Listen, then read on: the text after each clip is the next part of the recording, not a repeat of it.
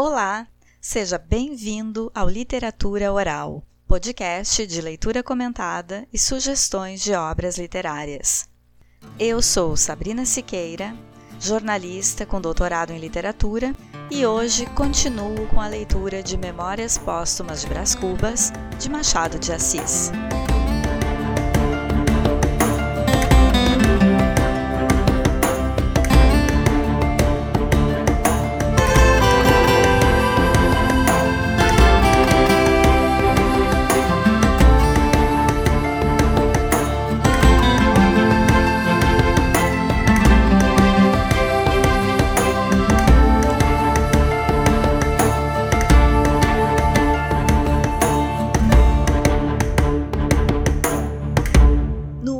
Episódio, vimos que Brás Cubas escreve suas memórias depois de morto. Por isso, ele é um defunto autor. Seria um autor defunto se ele já escrevesse quando vivo e tivesse morrido. Mas ele primeiro morre e depois se torna um autor. É um defunto autor, portanto. Ficamos sabendo quando e de que morre Brás Cubas que seu sobrenome não tem uma origem rica, mas que o pai dele manipulou a história desse sobrenome para parecer fidalgo. Que Brás morava sozinho quando da sua morte e soubemos a presença da Virgília, uma antiga namorada, que acompanha a sua passagem para o além, da onde ele terá suas pretensões literárias. Na leitura do primeiro episódio, a gente pode perceber uma das características principais do escritor Machado de Assis os narradores criados por ele falam com o leitor, com o provável leitor de suas obras. É bem comum esse narrador dizer algo do tipo: Caro leitor, faz como te aprouver, ou coisas do tipo. Esses narradores pressupõem um leitor implícito e estabelecem com ele um diálogo. Em Memórias Póstumas, no episódio passado, a gente viu o narrador dizer, por exemplo, que ia falar sobre uma alucinação que ele teve e que, se o leitor quisesse, podia pular aquela parte, mas que se tivesse só um pouco de curiosidade, que ficasse lendo. Isso é muito Machado de Assis. Ah, vimos também que eu não sei falar francês, mas o Machado, pelo jeito, sabia, porque o romance traz algumas frases na língua. E hoje tem mais. Vamos continuar com a leitura?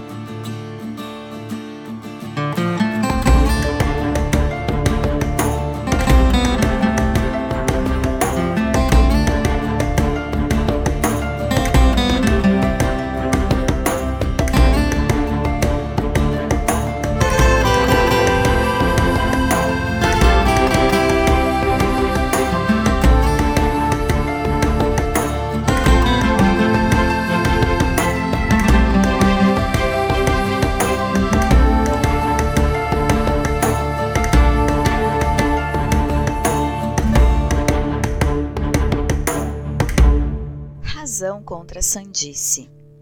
Já o leitor compreendeu que era a razão que voltava a casa e convidava a sandice a sair, clamando e com melhor jus as palavras de Tartufo: La maison est à moi, c'est à vous d'en sortir. Mas cestro antigo da sandice criar amor às casas alheias, de modo que apenas senhora de uma dificilmente lhe farão despejar. É cestro, não se tira daí. Há muito que lhe calejou a vergonha.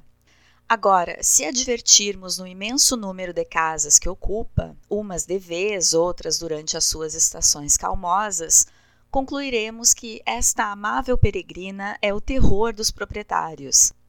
No nosso caso, houve quase um distúrbio à porta do meu cérebro, porque a adventícia não queria entregar a casa e a dona não cedia da intenção de tomar o que era seu. Afinal, já Sandice se contentava com um cantinho no sótão. Não, senhora, replicou a razão. Estou cansada de lhe ceder sótãos, cansada e experimentada. O que você quer é passar mansamente do sótão à sala de jantar, daí a de visitas e ao resto. Está bem, deixe-me ficar algum tempo mais. Estou na pista de um mistério. Que mistério? De dois, emendou a Sandice, o da vida e o da morte. Peço-lhe só uns dez minutos. A razão pôs-se a rir. Hás de ser sempre a mesma coisa, sempre a mesma coisa, sempre a mesma coisa. E, dizendo isto, travou-lhe dos pulsos e arrastou-a para fora. Depois entrou e fechou-se. A sandice ainda gemeu algumas súplicas, grunhiu algumas zangas, mas desenganou-se depressa, deitou a língua de fora, em ar de surreada, e foi andando. Transição. E vejam agora com que destreza, com que arte faço eu a maior transição deste livro. Vejam, o meu delírio começou em presença de Virgília. Virgília foi o meu grão pecado da juventude. Não há juventude sem meninice. Meninice supõe nascimento, e eis aqui como chegamos nós, sem esforço, ao dia 20 de outubro de 1805, em que nasci. Viram? nenhuma juntura aparente, nada que divirta a atenção pausada do leitor, nada. De modo que o livro fica, assim, com todas as vantagens do método, sem a rigidez do método. Na verdade, era tempo que isto de método, sendo como é, uma coisa indispensável, todavia é melhor tê-lo sem gravata nem suspensórios, mas um pouco à fresca e à solta, como quem não se lhe dá da vizinha fronteira, nem do inspetor de quarteirão. É como a eloquência, que há uma genuína e vibrante, de uma arte natural e feiticeira, e outra tesa, engomada e coxa. Vamos ao dia 20 de outubro. Naquele dia. Naquele dia, a árvore dos cubas brotou uma graciosa flor. Nasci. Recebeu-me nos braços a Pascoela, insigne parteira minhota, que se gabava de ter aberto a porta do mundo a uma geração inteira de fidalgos. Não é impossível que meu pai lhe ouvisse tal declaração. Creio, todavia, que o sentimento paterno é que o induziu a gratificá-la com duas meias dobras. Lavado e enfaixado, fui desde logo o herói da nossa casa. Cada qual prognosticava a meu respeito o que mais lhe quadrava ao sabor. Meu tio João, o antigo oficial da infantaria, achava-me um certo olhar de Bonaparte, coisa que meu pai não pôde ouvir sem náuseas. Meu tio Idelfonso, então simples padre, farejava-me cônego. Cônego é o que ele há de ser, e não digo mais por não parecer orgulho, mas não me admiraria nada se Deus o destinasse a um bispado. É verdade, um bispado. Não é coisa impossível. Que diz você, Mano Bento? Meu pai respondia a todos que eu seria o que Deus quisesse e alçava-me ao ar como se tentasse mostrar-me à cidade e ao mundo. Perguntava a todos se eu me parecia com ele, se era inteligente, bonito. Digo essas coisas por alto, segundo as ouvi narrar anos depois. Ignoro a maior parte dos pormenores daquele famoso dia. Sei que a vizinhança veio ou mandou cumprimentar o recém-nascido e que durante as primeiras semanas muitas foram as visitas em nossa casa. Não houve cadeirinha que não trabalhasse, aventou-se muita casaca e muito calção. Se não conto os mimos, os beijos, as admirações, as bênçãos, é porque se os contasse, não acabaria mais o capítulo e é preciso acabá-lo. Item não posso dizer nada do meu batizado, porque nada me referiram a tal respeito, a não ser que foi uma das mais galhardas festas do ano seguinte, 1806. Batizei-me na igreja de São Domingos, uma terça-feira de março, dia claro, luminoso e puro, sendo padrinhos o coronel Rodrigues de Matos e sua senhora. Um e outro descendiam de velhas famílias do norte e honravam deveras o sangue que lhes corria nas veias, outrora derramado na guerra contra a Holanda. Cuido que os nomes de ambos foram das primeiras coisas que aprendi, e certamente os dizia com muita graça, ou revelava algum talento precoce, porque não havia pessoa estranha diante de quem não me obrigassem a recitá-los. Nhonhô, diga a estes senhores como é que se chama seu padrinho.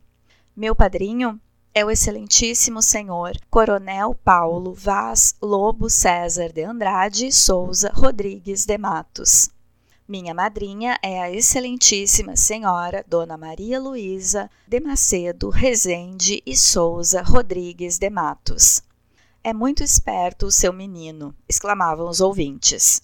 Muito esperto, concordava meu pai, e os olhos babavam-se-lhe de orgulho, e ele espalmava a mão sobre a minha cabeça, fitava-me longo tempo namorado, cheio de si. Item comecei a andar, não sei bem quando, mas antes do tempo. Talvez por apressar a natureza, obrigavam-me cedo a agarrar as cadeiras, pegavam-me da fralda, davam-me carrinhos de pau. Só só, nhonhô, só só, dizia minha mucama. E eu, atraído pelo chocalho de lata que minha mãe agitava diante de mim, lá ia para frente, cai aqui, cai acolá, e andava, provavelmente mal, mas andava. Fiquei andando. O menino é pai do homem. Cresci, e nisso é que a família não interveio. Cresci naturalmente, como crescem as magnólias e os gatos. Talvez os gatos são menos matreiros, e com certeza as magnólias são menos inquietas do que eu era na minha infância. Um poeta dizia que o menino é pai do homem. Se isto é verdade, vejamos alguns lineamentos do menino. Desde os cinco anos merecera eu a alcunha de menino diabo. E verdadeiramente não era outra coisa. Fui dos mais malignos do meu tempo: arguto, indiscreto, traquinas e voluntarioso. Por exemplo, um dia quebrei a cabeça de uma escrava porque me negara uma colher do doce de coco que estava fazendo. E, não contente com o malefício, deitei um punhado de cinza ao tacho. E, não satisfeito da travessura, fui dizer à minha mãe que a escrava que estragara o doce por pirraça.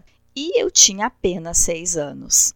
Prudêncio, um moleque de casa, era o meu cavalo de todos os dias punha as mãos no chão, recebia um cordel nos queixos, à guisa de freio, eu trepava-lhe ao dorso com uma varinha na mão, fustigava-o, dava mil voltas a um e outro lado, e ele obedecia. Algumas vezes gemendo, mas obedecia sem dizer palavra, ou quando muito um ai nhonhô, ao que eu retorquia, cala a boca, besta. Esconder os chapéus das visitas, deitar rabos de papel às pessoas graves, puxar pelo rabicho das cabeleiras, dar beliscões nos braços das matronas e outras muitas façanhas deste jaez eram mostras de um gênio indócil, mas devo crer que eram também expressões de um espírito robusto, porque meu pai tinha-me em grande admiração. E se às vezes me repreendia, à vista de gente, fazia-o por simples formalidade. Em particular, dava-me beijos. Não se conclua daqui que eu levasse todo o resto da minha vida a quebrar a cabeça dos outros, nem a esconder-lhe os chapéus. Mas opiniático, egoísta e algo contentor dos homens, isso fui. Se não passei o tempo a esconder-lhes os chapéus, alguma vez lhes puxei pelo rabicho das cabeleiras. Outro sim, afeiçoei-me à contemplação da injustiça humana.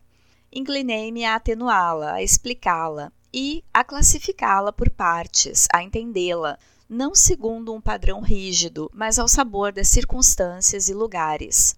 Minha mãe doutrinava-me a seu modo, fazia-me decorar alguns preceitos e orações, mas eu sentia que, mais do que as orações, me governavam os nervos e o sangue, e a boa regra perdia o espírito que a faz viver para se tornar uma vã fórmula. De manhã, antes do mingau, e de noite, antes da cama, pedia a Deus que me perdoasse, assim como eu perdoava os meus devedores. Mas entre a manhã e a noite fazia uma grande maldade. E meu pai, passado o alvoroço, dava-me pancadinhas na cara e exclamava a rir: Ah, brejeiro, ah, brejeiro. Sim, meu pai adorava-me. Minha mãe era uma senhora fraca, de pouco cérebro e muito coração, assaz crédula, sinceramente piedosa caseira, apesar de bonita, e modesta, apesar de abastada, temente às trovoadas e ao marido. O marido era na terra o seu Deus. Da colaboração dessas duas criaturas nasceu a minha educação, que, se tinha alguma coisa boa, era no geral viciosa, incompleta e, em partes, negativa. Meu tio Cônego fazia às vezes alguns reparos ao irmão. Dizia-lhe que ele me dava mais liberdade do que ensino e mais afeição do que emenda.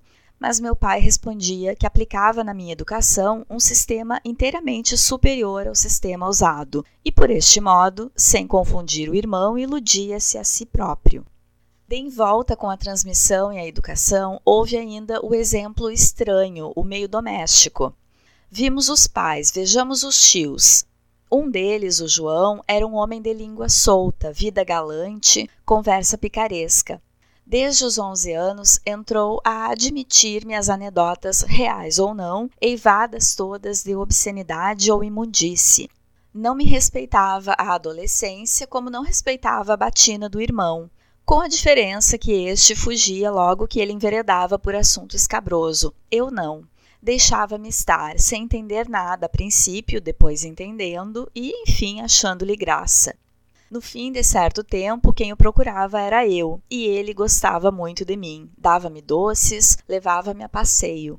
Em casa, quando lá ia passar alguns dias, não poucas vezes me aconteceu achá-lo no fundo da chácara, no lavadouro, a palestrar com as escravas que batiam roupa.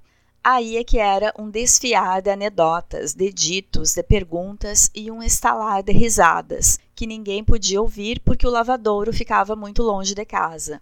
As pretas com uma tanga no ventre, a arregaçar-lhe um palmo dos vestidos, umas dentro do tanque, outras fora, inclinadas sobre as peças de roupa, a batê-las, a ensaboá-las, a torcê-las, iam ouvindo e redarguindo as pilhérias do tio João, e a comentá-las de quando em quando com esta palavra: Cruz Diabo, este senhor João é o diabo.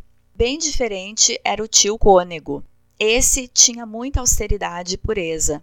Tais dotes, contudo, não realçavam um espírito superior, apenas compensavam um espírito medíocre. Não era homem que visse a parte substancial da igreja, via o lado externo, a hierarquia, as preeminências, as sobrepelizes, as circunflexões. Vinha antes da sacristia do que do altar. Uma lacuna no ritual excitava-o mais do que uma infração dos mandamentos. Agora, a tantos anos de distância, não estou certo se ele poderia atinar facilmente com um trecho de Tertuliano, ou expor, sem titubear, a história do símbolo de Nicéia, mas ninguém nas festas cantadas sabia melhor o número e casos das cortesias que se deviam ao oficiante. Cônego foi a única ambição de sua vida, e dizia de coração que era a maior dignidade a que podia aspirar piedoso, severo nos costumes, minucioso na observância das regras, frouxo, acanhado, subalterno, possuía algumas virtudes em que era exemplar, mas carecia absolutamente da força de as incutir, de as impor aos outros. Não digo nada de minha tia materna, Dona Emerenciana, e aliás era a pessoa que mais autoridade tinha sobre mim, essa diferençava-se grandemente dos outros, mas viveu pouco tempo em nossa companhia, uns dois anos. Outros parentes e alguns íntimos não merecem a pena de ser citados. Não tivemos uma vida comum, mas intermitente, com grandes claros de separação. O que importa é a expressão geral do meio doméstico, e essa aí fica indicada. Vulgaridade de caráteres, amor das aparências rutilantes, do arruído, frouxidão da vontade, domínio do capricho e o mais. Dessa terra e desse estrume é que nasceu esta flor. Um episódio de 1814. Mas eu não quero passar adiante sem contar sumariamente um galante episódio de 1814. Tinha nove anos. Napoleão, quando eu nasci, estava já em todo o esplendor da glória e do poder. Era imperador e granjeara inteiramente a admiração dos homens. Meu pai, que a força de persuadir os outros a nossa nobreza acabara persuadindo-se a si próprio, nutria contra ele um ódio puramente mental. Era isso motivo de renhidas contendas em nossa casa, porque meu tio João, não sei se por espírito de classe e simpatia de ofício, perdoava no déspota o que admirava no general, meu tio padre era inflexível contra o corso, os outros parentes dividiam-se. Daí as controvérsias e as rusgas.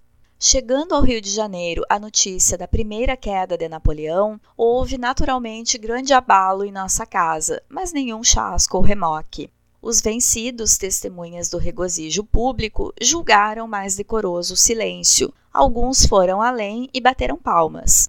A população, cordialmente alegre, não regateou demonstrações de afeto à real família. Houve iluminações, salvas, tedel, cortejo e aclamações. Figurei nesses dias com um espadim novo que meu padrinho me dera no dia de Santo Antônio, e, francamente, interessava-me mais o espadim do que a queda de Bonaparte. Nunca me esqueceu esse fenômeno, nunca mais deixei de pensar comigo que o nosso espadim é sempre maior do que a espada de Napoleão. E notem que eu ouvi muito discurso quando era vivo, li muita página rumorosa de grandes ideias e maiores palavras. Mas não sei porquê, no fundo dos aplausos que me arrancavam da boca, lá ecoava alguma vez este conceito de experimentado: vai-te embora, tu só cuidas do espadim.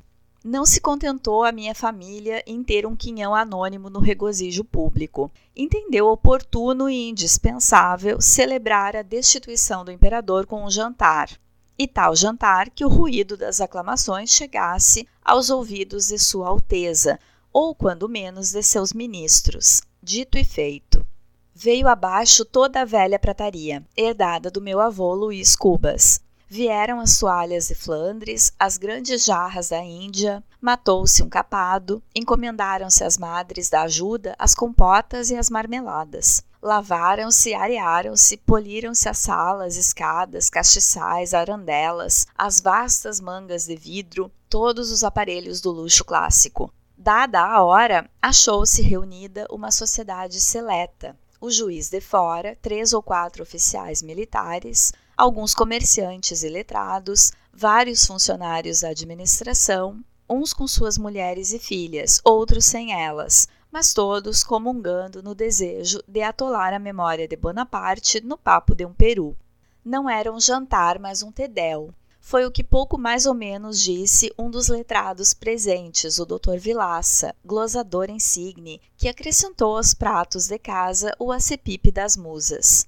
Lembra-me como se fosse ontem. Lembra-me de o ver erguer-se com a sua longa cabeleira de rabicho, casaca de seda, uma esmeralda no dedo, pedir a meu tio padre que lhe repetisse o mote e, repetido o mote, cravar os olhos na testa de uma senhora, depois tossir, alçar a mão direita toda fechada, menos o dedo índice, que apontava para o teto, e assim, posto e composto, devolver o mote glosado.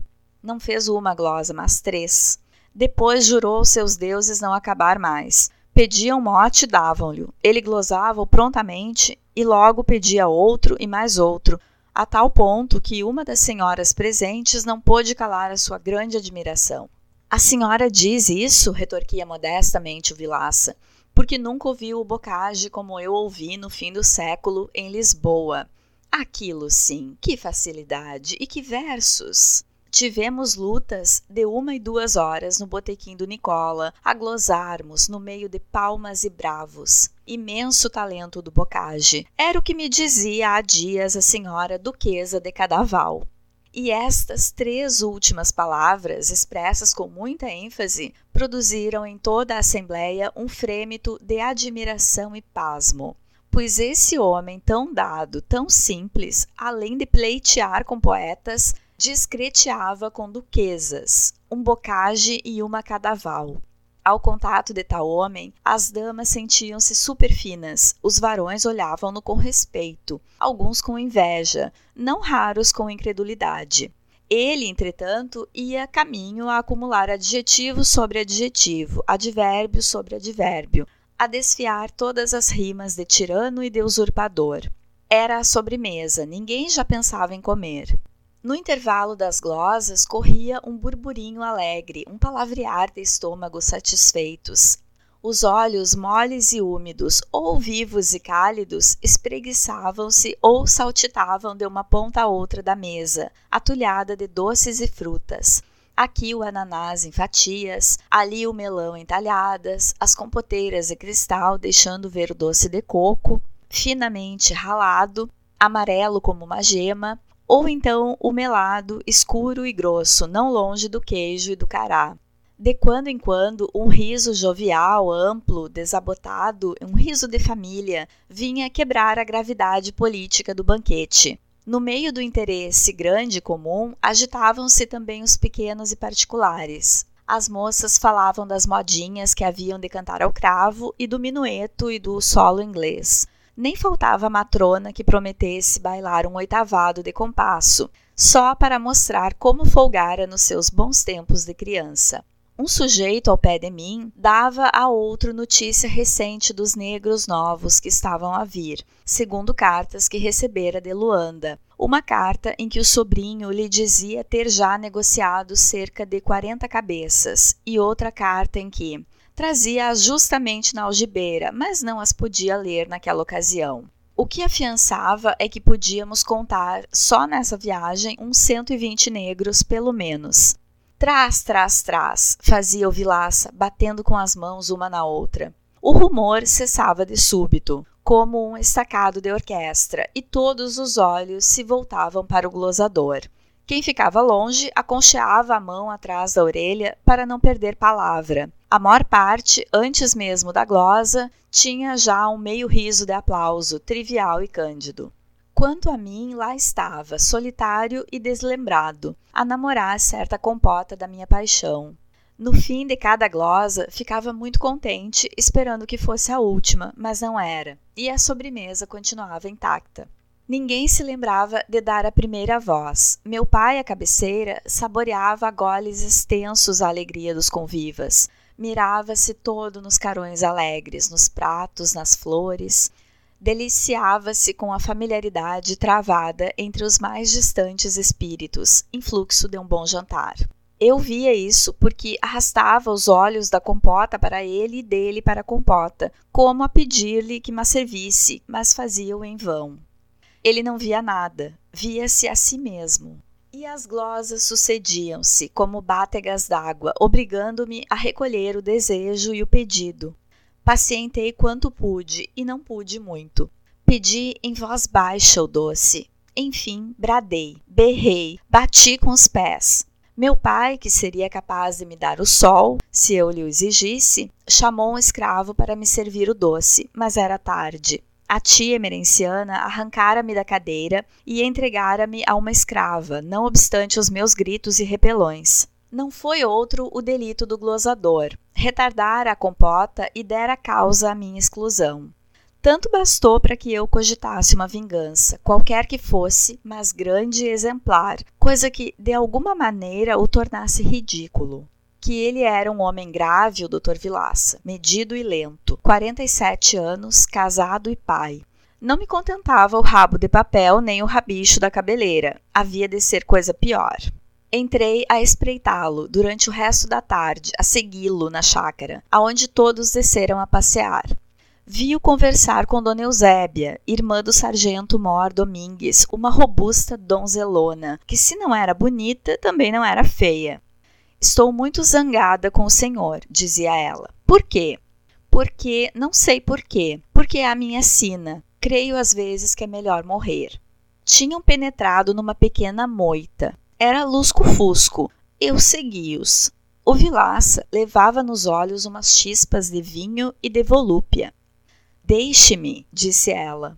Ninguém nos vê. Morrer, meu anjo, que ideias são essas? Você sabe que eu morrerei também. Que digo, morro todos os dias, de paixão, de saudades. Dona Eusébia levou o lenço aos olhos.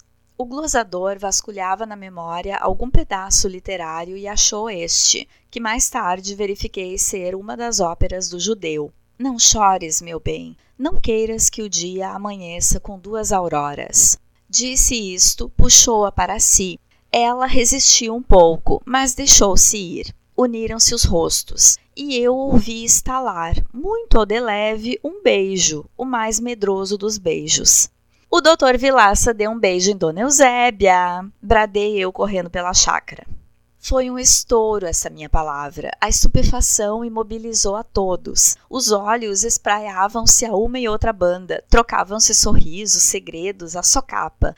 As mães arrastavam as filhas, pretextando o sereno, meu pai puxou minhas orelhas, disfarçadamente, irritado deveras com a indiscrição. Mas no dia seguinte, ao almoço, lembrando o caso, sacudiu-me o nariz a rir. Ah, brejeiro, ah, brejeiro. Um salto. Unamos agora os pés e demos um salto por cima da escola, a enfadonha escola, onde aprendi a ler, escrever, contar, dar cacholetas, apanhá-las e ir fazer diabruras, ora nos morros, ora nas praias, onde quer que fosse propício a ociosos. Tinha amarguras esse tempo. Tinha os ralhos, os castigos, as lições árduas e longas e pouco mais, muito pouco e muito leve. Só era pesada a palmatória, e ainda assim, ó palmatória, terror dos meus dias pueris, tu que foste o compele entrar com que um velho mestre, ossudo e calvo, me incutiu no cérebro o alfabeto, a prosódia, a sintaxe e o mais que ele sabia. Benta palmatória, tão praguejada dos modernos, quem me dera ter ficado sob teu jugo com a minha alma imberbe, as minhas ignorâncias e o meu espadim, aquele espadim de 1814, tão superior à espada de Napoleão. Que querias tu, afinal, meu velho mestre das primeiras letras? Lição de cor e compostura na aula, nada mais, nada menos do que quer a vida, que é das últimas letras. Com a diferença que tu, se me metias medo, nunca me meteste zanga. Vejo-te ainda agora entrar na sala com as tuas chinelas de couro branco, capote, lenço na mão, calva à mostra, barba rapada, Vejo-te sentar, bufar, grunhir, absorver uma pitada inicial e chamar-nos depois a lição. E fizeste isto durante 23 anos, calado, obscuro, pontual, metido numa casinha na Rua do Piolho, sem enfadar o mundo com a tua mediocridade. Até que um dia deste o grande mergulho nas trevas, e ninguém te chorou, salvo um preto velho. Ninguém, nem eu, que te devo os rudimentos da escrita. Chamava-se Lugero, o mestre. Quero escrever-lhe o nome todo nessa página. Lugero Barata, um nome funesto que servia aos meninos de eterno mote e chufas. Um de nós, o Quincas Borba, esse então era cruel com o pobre homem. Duas, três vezes por semana havia de lhe deixar na algibeira das calças, umas largas calças de enfiar, ou na gaveta da mesa, ou ao pé do tinteiro, uma barata morta. Se ele encontrava ainda nas horas da aula, dava um pulo, circulava os olhos chamejantes, dizia-nos os últimos nomes. Éramos sevandijas, capadócios, malcriados, moleques. Uns tremiam, outros rosnavam. O Quincas Barba, porém, deixava-se estar quieto, com os olhos espetados no ar. Uma flor, o Quincas Barba. Nunca em minha infância, nunca em toda a minha vida, achei um menino mais gracioso, inventivo e travesso era a flor, e não já da escola, senão de toda a cidade. A mãe viúva, com alguma coisa de seu, adorava o filho e trazia-o amimado, asseado, enfeitado, com um vistoso pajem atrás. Um pajem que nos deixava gazear a escola, ir caçar ninhos de pássaros ou perseguir lagartixas nos morros do Livramento e da Conceição, ou simplesmente arruar à toa como dois peraltas sem emprego.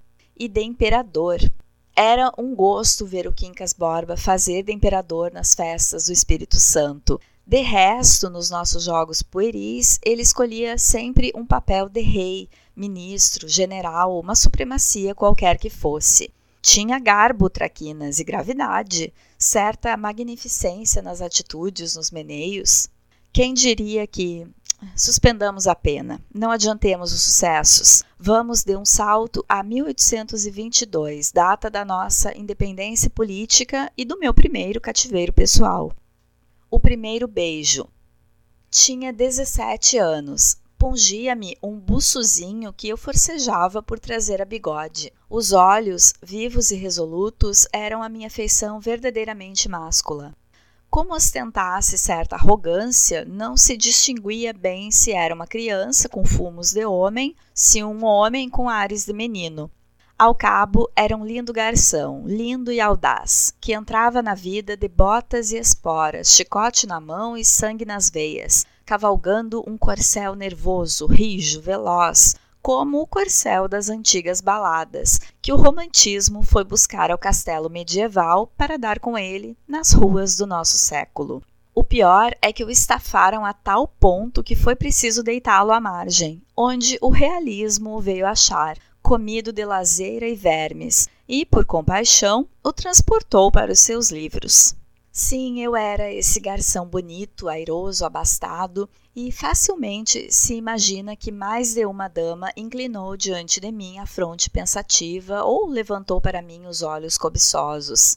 De todas, porém, a que me cativou logo foi uma uma não sei se diga, Este livro é casto, ao menos na intenção.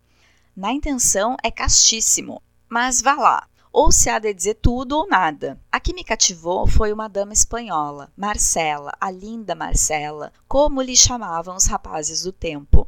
E tinham razão os rapazes. Era filha de um hortelão das Astúrias, disse-mo ela mesma num dia de sinceridade, porque a opinião aceita é que nascera de um letrado de Madrid, vítima da invasão francesa, ferido, encarcerado, espingardeado, quando ela tinha apenas 12 anos.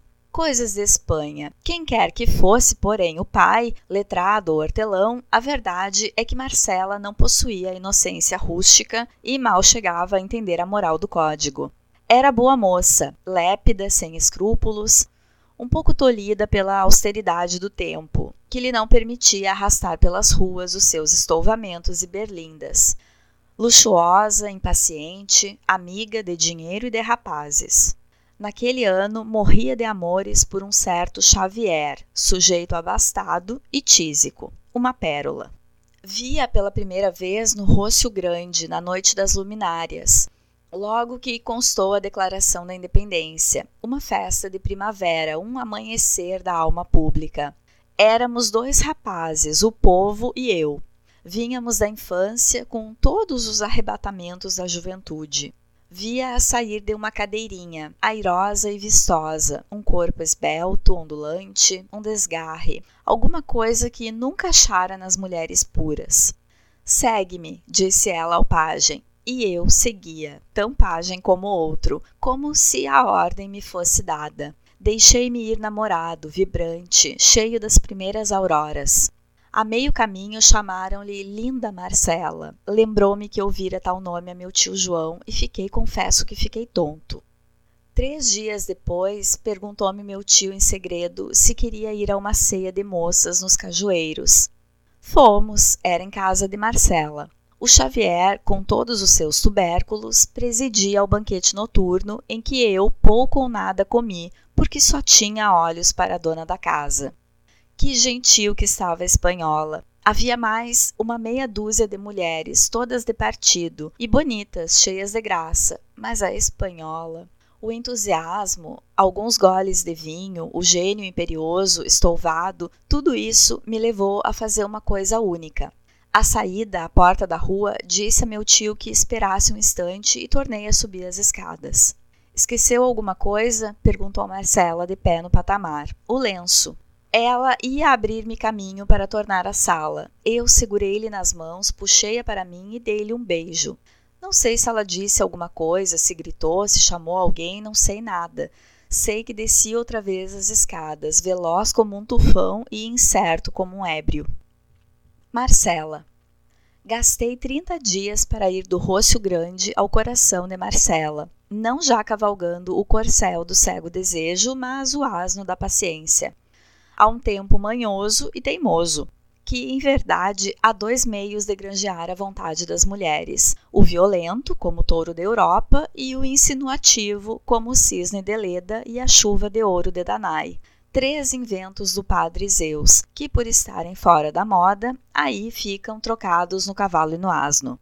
Não direi as traças que urdi, nem as peitas, nem as alternativas de confiança e temor, nem as esperas baldadas, nem nenhuma outra dessas coisas preliminares. Afirmo-lhes que o asno foi digno do corcel, um asno de Sancho, deveras filósofo, que me levou à casa dela no fim do citado período. Apeei-me, bati-lhe na anca e mandei-o pastar. Primeira comoção da minha juventude, que doce que me foste, Tal devia ser, na criação bíblica, o efeito do primeiro sol. Imagina tu esse efeito do primeiro sol a bater de chapa na face de um mundo em flor. Pois foi a mesma coisa, leitor amigo. E se alguma vez contaste 18 anos, deves lembrar-te que foi assim mesmo. Teve duas fases a nossa paixão, ou ligação, ou qualquer outro nome, que eu de nome não curo. Teve a fase consular e a fase imperial.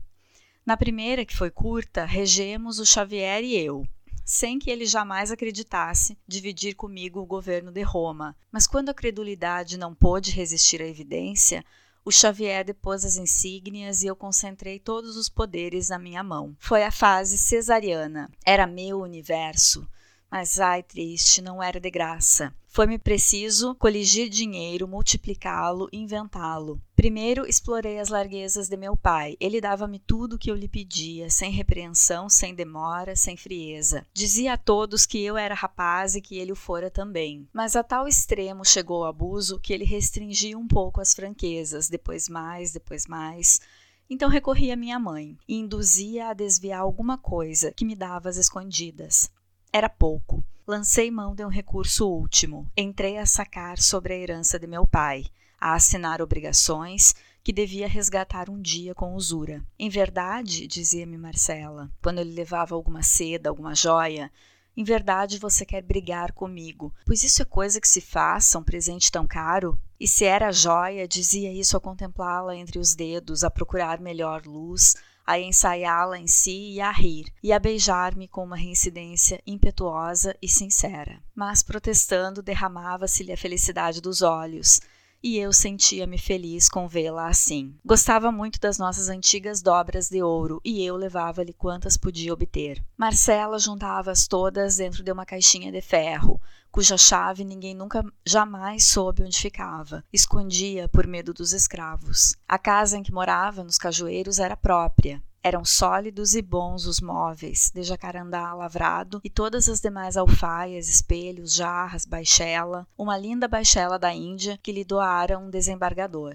Baixela do diabo, deste-me grandes repelões aos nervos. Disse muita vez a própria dona, não lhe dissimulava o tédio que me faziam esses e outros despojos dos seus amores de antanho. Ela ouvia-me e ria, com uma expressão cândida, Cândida e outra coisa que eu nesse tempo não entendia bem. Mas agora, relembrando o caso, penso que era um riso misto, como devia ter a criatura que nascesse, por exemplo, de uma bruxa de Shakespeare com um serafim de Klopstock. Não sei se me explico e porque tinha notícia dos meus zelos tardios, parece que gostava de os assular mais. Assim foi que um dia, como eu lhe não pudesse dar certo colar que ela vira no joalheiro, retorquiu-me que era um simples gracejo, que o nosso amor não precisava de tão vulgar estímulo. Não lhe perdoo se você fizesse de mim essa triste ideia, concluiu ameaçando-me com o dedo. E logo, súbita como um passarinho, espalmou as mãos, cingiu-me com elas o rosto, puxou-me a si e fez um trejeito gracioso, um momo de criança. Depois, reclinada na marquesa, continuou a falar daquilo com simplicidade e franqueza. Jamais consentiria que lhe comprassem os afetos. Vendera muita vez as aparências,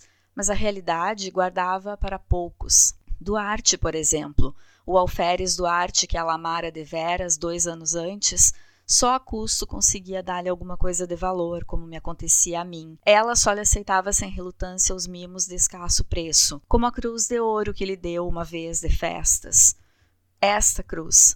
Dizia isso metendo a mão no seio e tirando uma cruz fina de ouro, presa a uma fita azul e pendurada ao colo. Mas essa cruz, observei eu, não me disseste que era teu pai que. Marcela abanou a cabeça com um ar de lástima. Não percebeste que era mentira? Que eu dizia isso para não te molestar? Vem cá, Chiquito. Não sejas assim tão desconfiado comigo. Amei a outro. Que importa se acabou? Um dia, quando nos separarmos. Não digas isso, bradei eu. Tudo cessa. Um dia. Não pode acabar. Um soluço estrangulou-lhe a voz. Estendeu as mãos, tomou das minhas, aconchegou-me ao seio e sussurrou-me baixo ao ouvido: Nunca, nunca, meu amor. Eu agradeci-lhe com os olhos úmidos. No dia seguinte, levei-lhe o colar que havia recusado. Para te lembrares de mim quando nos separarmos, disse eu. Marcela teve primeiro um silêncio indignado, depois fez um gesto magnífico. Tentou atirar o colar à rua. Eu retive-lhe o braço, pedi-lhe muito que não me fizesse tal desfeita, que ficasse com a joia. Sorriu e ficou. Entretanto, pagava-me a farta os sacrifícios. Espreitava os meus mais recônditos pensamentos, não havia desejo a que não acudisse com alma, sem esforço, por uma espécie de lei da consciência e necessidade do coração. Nunca o desejo era razoável, mas um capricho puro, uma criancice, vê-la trajar de certo modo, com tais e tais enfeites, este vestido e não aquele, ir a passeio ou outra coisa assim, e ela cedia a tudo, risonha e paureira. Você é das Arábias, dizia-me. E ia pôr o vestido, a renda, os brincos com uma obediência de encantar. Ocorre-me uma reflexão imoral, que é ao mesmo tempo uma correção de estilo. Recuido haver dito no capítulo 14 que Marcela morria de amores pelo Xavier. Não morria, vivia. Viver não é a mesma coisa que morrer. Assim o afirmam todos os joalheiros deste mundo, gente muito vista na gramática. Bons joalheiros, que seria do amor se não fossem os vossos diches e fiados, um terço ou um quinto do universal comércio dos corações? Esta é a reflexão imoral que eu pretendia fazer, a qual é ainda mais obscura do que imoral, porque não se entende bem o que eu quero dizer. O que eu quero dizer é que a mais bela testa do mundo não fica menos bela se a cingir um diadema de pedras finas, nem menos bela nem menos amada. Marcela, por exemplo, que era bem bonita, Marcela amou-me, Marcela amou-me durante 15 meses e 11 contos de réis, nada menos. Meu pai, logo que teve a aragem dos 11 contos, sobressaltou-se deveras, achou que o caso excedia as raias de um capricho juvenil. Desta vez, disse ele, vais para a Europa. Vais cursar uma universidade, provavelmente Coimbra. Quero-te para homem sério e não para arruador e gatuno. E como eu fizesse um gesto de espanto, gatuno, sim senhor.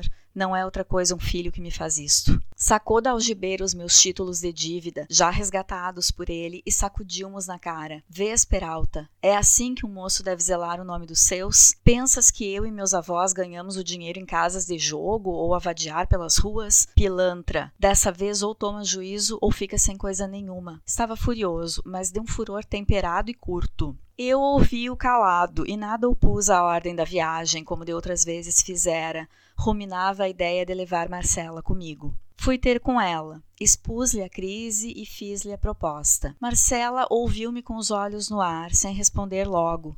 Como insistisse, disse-me que ficava, que não podia ir para a Europa.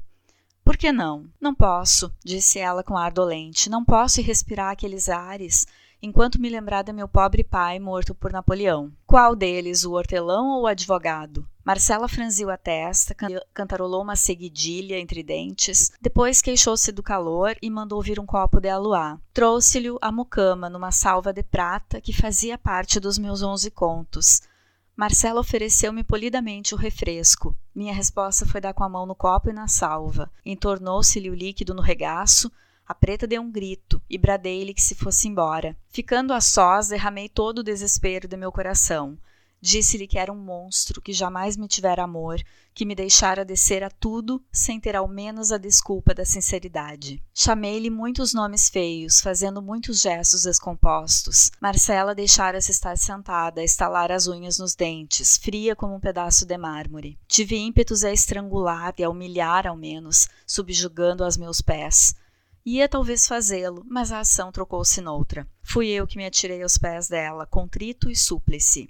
Beijei-lhes, recordei aqueles meses de nossa felicidade solitária, repeti-lhe os nomes queridos de outro tempo, sentado no chão, com a cabeça entre os joelhos dela, apertando-lhe muito as mãos, ofegante, desvairado, pedi-lhe com lágrimas que não me desamparasse. Marcela esteve alguns instantes a olhar para mim, calados ambos, até que brandamente me desviou e com um olhar enfaixado, não me aborreça, disse. Levantou-se, sacudiu o vestido ainda molhado e caminhou para a alcova. Não, bradei eu. Não has de entrar, não quero. Ia a lançar-lhe as mãos. Era tarde, ela entrara e fechara-se. Saí desatinado. Gastei duas mortais horas em vaguear pelos bairros mais excêntricos e desertos, onde fosse difícil dar comigo. Ia mastigando meu desespero com uma espécie de gula mórbida. Evocava os dias, as horas, os instantes de delírio e ora me comprazia em crer que eles eram eternos, que tudo aquilo era um pesadelo. Ora, enganando-me a mim mesmo, tentava rejeitá-los de mim como um fardo inútil. Então resolvia embarcar imediatamente para cortar a minha vida em duas metades e deleitava-me com a ideia de que Marcela, sabendo da partida, ficaria ralada de saudades e remorsos, que ela amara minha tonta, devia de sentir alguma coisa, uma lembrança qualquer como do alferes Duarte. Nisto o dente do ciúme enterrava-se-me no coração. Toda a natureza bradava que era preciso levar Marcela comigo. Por força, por força, dizia eu ferindo o ar com uma punhada. Enfim, tive uma ideia salvadora. Ah, trapézio dos meus pecados, trapézio das concepções abstrusas. A ideia salvadora trabalhou nele como a do emplaço do capítulo 2. Era nada menos que fasciná-la, fasciná-la muito, deslumbrá-la, arrastá-la. Lembrou-me pedir-lhe por um meio mais concreto do que a súplica. Não medi as consequências, recorri a um derradeiro empréstimo. Fui à Rua dos Ourives, comprei a melhor joia da cidade três diamantes grandes encrostados num pente de marfim. Corri à casa de Marcela. Marcela estava reclinada numa rede, o gesto mole e cansado, uma das pernas pendentes a ver-se-lhe o pezinho calçado de meia de seda, os cabelos soltos, derramados, o olhar quieto e sonolento. Vem comigo, disse eu. Arranjei recursos. Temos muito dinheiro. Terás tudo o que quiseres. Olha, toma. E mostrei-lhe o pente com os diamantes. Marcela teve um leve sobressalto, ergueu metade do corpo e, apoiada num cotovelo, olhou para o pente durante alguns instantes curtos. Depois retirou os olhos. Tinha se dominado. Então eu lancei-lhe as mãos aos cabelos, coligi-os, enlacei-os à pressa, improvisei um tocado sem nenhum alinho e rematei-o com o pente de diamantes. Recuei, tornei a aproximar-me, corrigi-lhe as madeixas abaixeias de um lado, busquei alguma simetria naquela desordem, tudo com uma minuciosidade e um carinho de mãe. Pronto, disse eu. Doido, foi a sua resposta. A segunda resposta foi puxar-me para si e pagar-me o sacrifício com um beijo, o mais ardente de todos. Depois tirou o pente, admirou muito a matéria e o lavor, olhando a espaços para mim e abanando a cabeça com ar de repreensão. Ora, você, dizia. Vens comigo? Marcela refletiu um instante. Não gostei da expressão com que passeava os olhos de mim para a parede e da parede para a joia, mas toda a má impressão se desvaneceu quando ela me respondeu resolutamente: Vou. Quando embarcas? Daqui a dois ou três dias.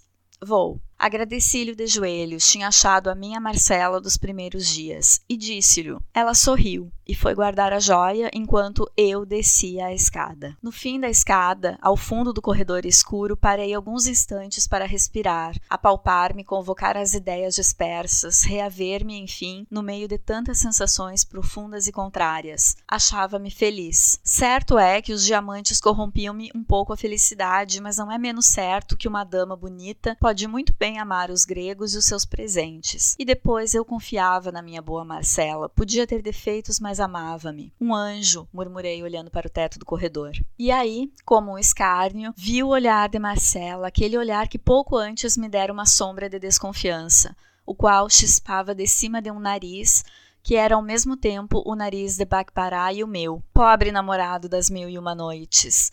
Vi-te ali mesmo correr atrás da mulher do vizir ao longo da galeria, ela a acenar-te com a posse e tu a correr, a correr, a correr, até a alameda comprida, donde saíste à rua onde todos os correiros te apuparam e desancaram. Então pareceu-me que o corredor de Marcela era a alameda e que a rua era a de Bagdá. Com efeito, olhando para a porta, vi na calçada três dos correiros, um de batina, outro de libré e outro a paisana, os quais todos três entraram no corredor, tomaram-me pelos braços, meteram-me numa sege, meu pai à direita, meu tio cônego à esquerda, o da libré na boleia, e lá me levaram à casa do intendente de polícia, donde fui transportado a uma galera que devia seguir para Lisboa. Imaginem se resistir, mas toda a resistência era inútil. Três dias depois segui barra fora, abatido e mudo. Não chorava sequer, tinha uma ideia fixa. Malditas ideias fixas. A dessa ocasião era dar um mergulho no oceano, repetindo o nome de Marcela. Éramos onze passageiros, um homem doido, acompanhado pela mulher, dois rapazes que iam a passeio, quatro comerciantes e dois criados. Meu pai recomendou-me a todos, começando pelo capitão do navio, que aliás tinha muito que cuidar de si, porque além do mais, levava a mulher tia física em último grau.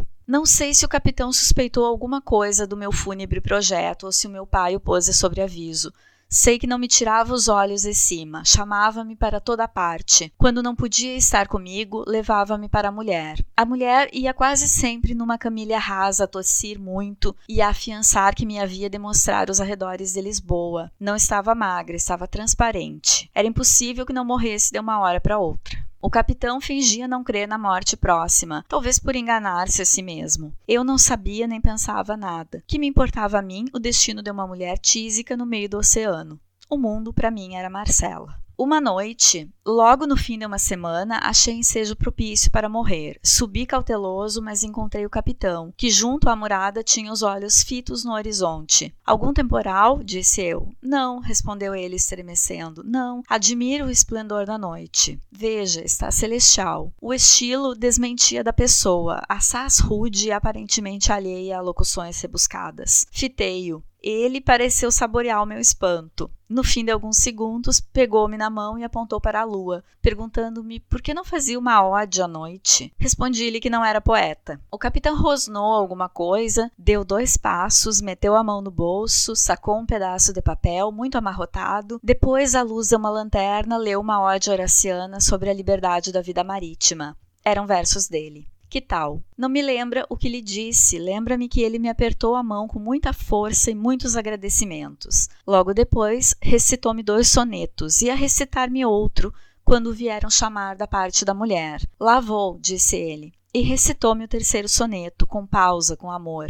Fiquei só, mas a musa do capitão varrera-me do espírito os pensamentos maus. Preferi dormir, que é um modo interino de morrer. No dia seguinte, acordamos debaixo de um temporal, que meteu medo a toda a gente, menos ao doido. Esse entrou a dar pulos, a dizer que a filha o mandava buscar numa berlinda. A morte de uma filha fora a causa da loucura. Não, nunca me há de esquecer a figura hedionda do pobre homem, no meio do tumulto das gentes e dos uivos do furacão, a cantarolar e a bailar, com os olhos a saltarem-lhe da cara, pálido, cabelo arrepiado e longo. Às vezes parava, erguia as mãos ao ar, ossudas, fazia umas cruzes com os dedos, depois um xadrez, depois umas argolas e ria muito, desesperadamente. A mulher não podia já cuidar dele, entregue ao terror da morte, rezava por si mesma a todos os santos do céu. Enfim, a tempestade amainou. Confesso que foi uma diversão excelente a tempestade do meu coração. Eu, que meditava ir ter com a morte, não ousei fitá-la quando ela veio ter comigo. O capitão perguntou-me se tivera medo, se estiver em risco, se não achara sublime o espetáculo. Tudo isso com interesse de amigo. Naturalmente, a conversa versou sobre a vida do mar. O capitão perguntou-me se não gostava de idílios piscatórios. Eu respondi-lhe ingenuamente que não sabia o que era.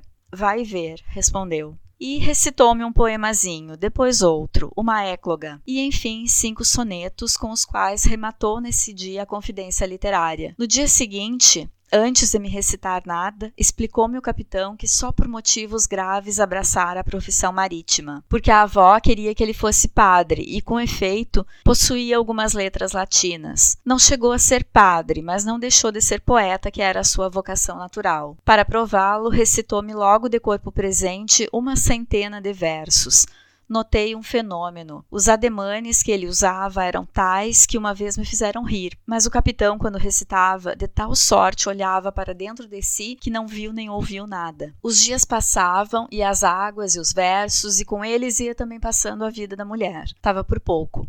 Um dia, logo depois do almoço, disse-me o capitão que a enferma talvez não chegasse o fim da semana. Já? exclamei. Passou muito mal a noite. Fui vê-la, achei-a na verdade quase moribunda, mas falando ainda de descansar em Lisboa alguns dias antes de ir comigo a Coimbra, porque era seu propósito levar-me à universidade. Deixei-a consternado. Fui achar o marido a olhar para as vagas que vinham morrer no costado do navio e tratei de o consolar.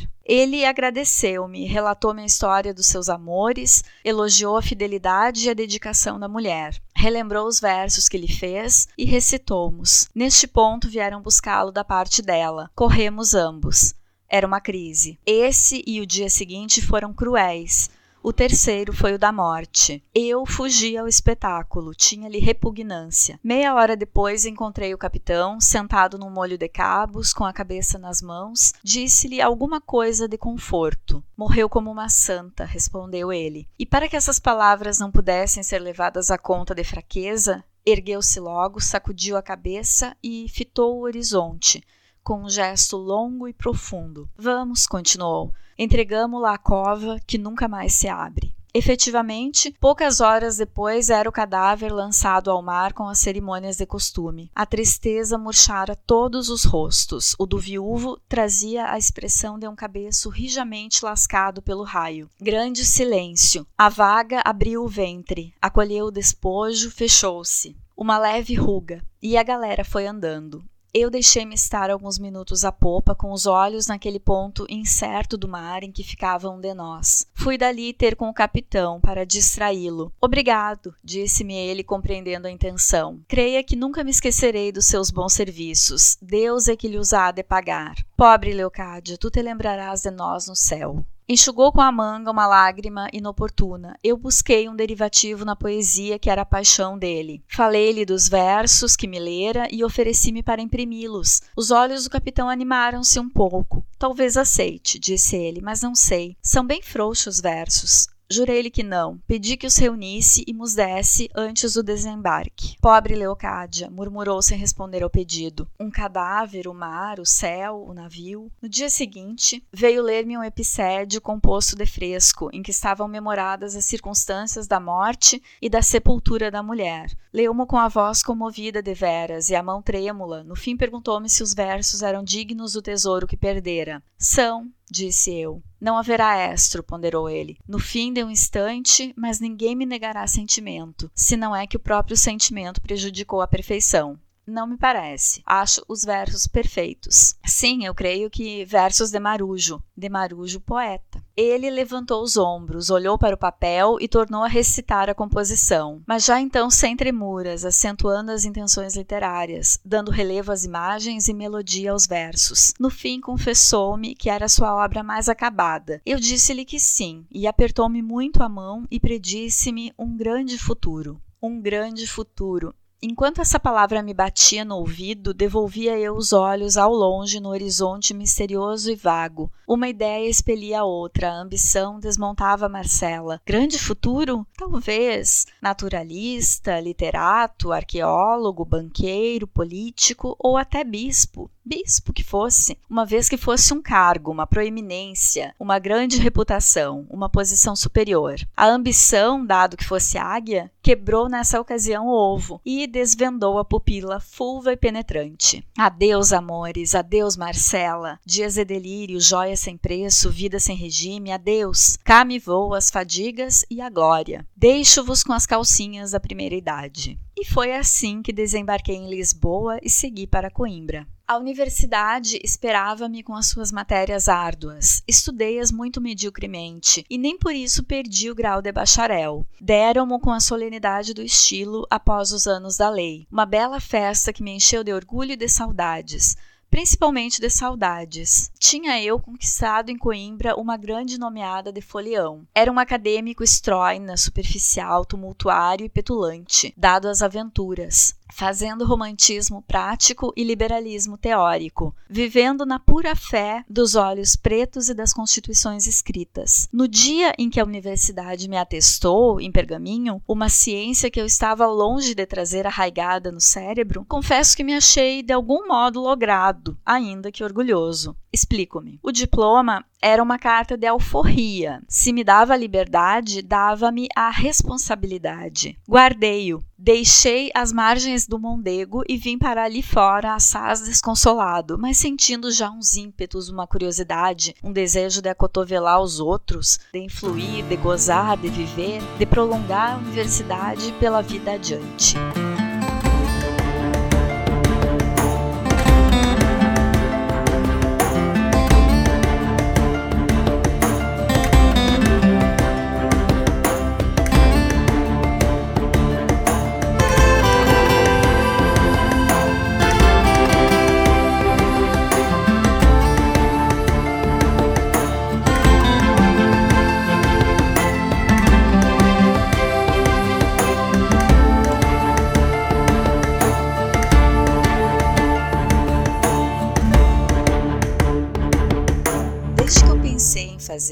Podcast sobre literatura, a minha intenção era começar com Memórias Póstumas de Brás Cubas, do Machado de Assis. Pela importância da obra na literatura brasileira, por tudo que Machado é para a nossa literatura e também pela relevância das questões que a obra ainda suscita, como as diferenças de classe e as questões raciais. Enquanto eu preparava os primeiros episódios, saiu a notícia de que a tradução desse romance para o inglês pela editora Penguin esgotou em um dia no site da Amazon e na livraria Barnes Noble. A tradutora, Flora Thomson DeVoe, comentou no Twitter sobre o lançamento, que aconteceu no dia 2 de junho, que ela está convencida de que se trata de um romance eterno. O lançamento da tradução coincidiu com os protestos por igualdade racial nos Estados Unidos, que iniciaram em função do assassinato do George Floyd, que morreu asfixiado pelo joelho de um policial na garganta dele quando o Floyd já estava imobilizado. Esse crime aconteceu no dia 25 de maio de 2020 em Minneapolis, nos Estados Unidos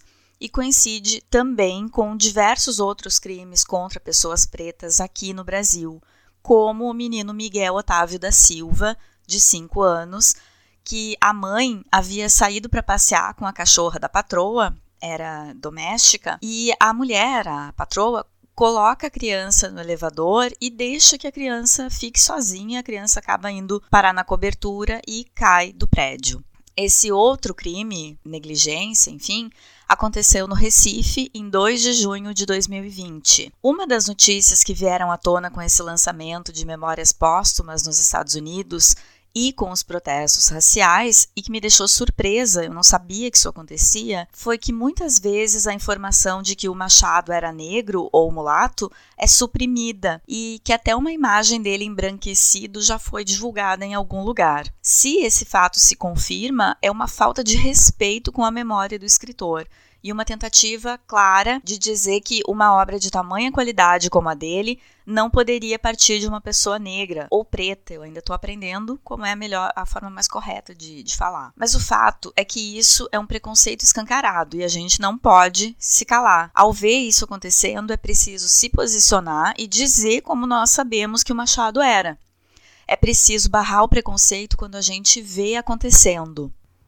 A leitura do episódio de hoje inicia com o narrador falando sobre a alucinação que ele teve e de como foi difícil a razão recobrar a casa, o corpo do Brás, né, para Sandice. Esse diálogo do quanto a Sandice é difícil de ser retirada depois de se instaurar pode ser lida como uma ironia. E essa, a ironia, é outra grande característica dos textos de Machado de Assis. Outra ironia acontece quando o Brás fala da mãe. Ele diz que ela era pouco cérebro e muito coração. Nós vimos sobre a infância de Brás, que foi uma infância sem regras, que ele foi o verdadeiro menino diabo, como ele mesmo fala. O narrador nos informa da presença maciça de escravos na sua casa e faz menção inclusive a uma compra de escravos em Luanda por alguém que frequentava a casa do Brás. Com isso, Machado introduz o tema da escravidão no romance. Brás conta sem reservas o quanto foi mal com os escravos. E guardem o nome do Prudêncio, que Brás faz de cavalo, porque essa personagem vai aparecer mais adiante numa cena importante para nossa reflexão sobre violência e sobre a escravidão. Vale reforçar que existe uma diferença grande entre o narrador, o Brás Cubas, que é branco, bem nascido, mimado,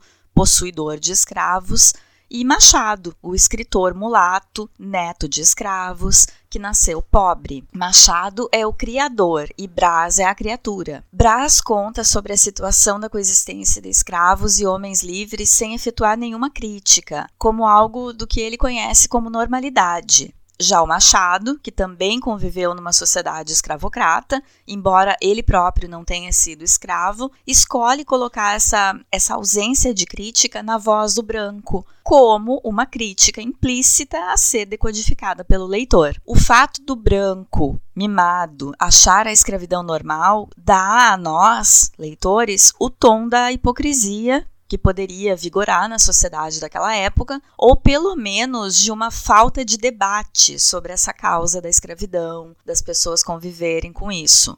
Esse assunto vai voltar ao longo do romance. No fragmento lido hoje, Brás faz uma comparação da forma como ele chega à casa da Marcela, já meio estropiado, com a situação do romantismo, numa referência à escola literária do romantismo, que veio antes do realismo. Ele fala que o realismo foi encontrar o romantismo já enfraquecido, jogado na rua, de tanto usarem, de tanto tirarem dele a mesma fórmula. E aqui a gente tem uma outra grande ironia do Machado cujos primeiros romances foram vinculados à estética do romantismo. O Machado que inaugura o realismo justamente com Memórias Póstumas. Machado coloca nas palavras do narrador Brás a sua opinião de que o romantismo estava desgastado e de que as fórmulas do romantismo estavam cedendo espaço ao realismo. E por que será que Brás fala disso exatamente quando finalmente ele consegue acesso à casa da Marcela? Isso é outra fina ironia machadiana. A Marcela é uma moça que parece viver dos presentes dos amantes, ela é sustentada, tem um comportamento mais liberal do que as outras. As outras meninas, Brás teria que namorar na sala, na presença dos pais. Não há nenhuma referência direta a Marcela ser uma prostituta, mas Brás sugere que ela é diferente e nada ingênua. Pois bem, escrever sobre isso, sobre um relacionamento em que a mulher é mais sexualmente livre, é mais característica do realismo, já que no romantismo os relacionamentos eram descritos de forma idealizada, com os dois pretendentes unidos por laços de afeto e não por dinheiro, como é o caso do interesse da Marcela em seus namorados. Esse fragmento sugere que os romances açucarados foram explorados à exaustão e que é chegada a hora de uma narrativa mais realista, com a ambição humana sendo mostrada. Por fim, eu destaco a primeira menção do livro feita a Quincas Borba. Quincas Borba, que aparece aqui como personagem, foi protagonista no romance Quincas Borba, publicado em 1891, dez anos depois de Memórias Póstumas. Já aqui aparecem indícios da loucura do Quincas, isso é um spoiler, que não reagia como os outros guris na escola. Hoje eu fico por aqui, abraço e até o próximo episódio.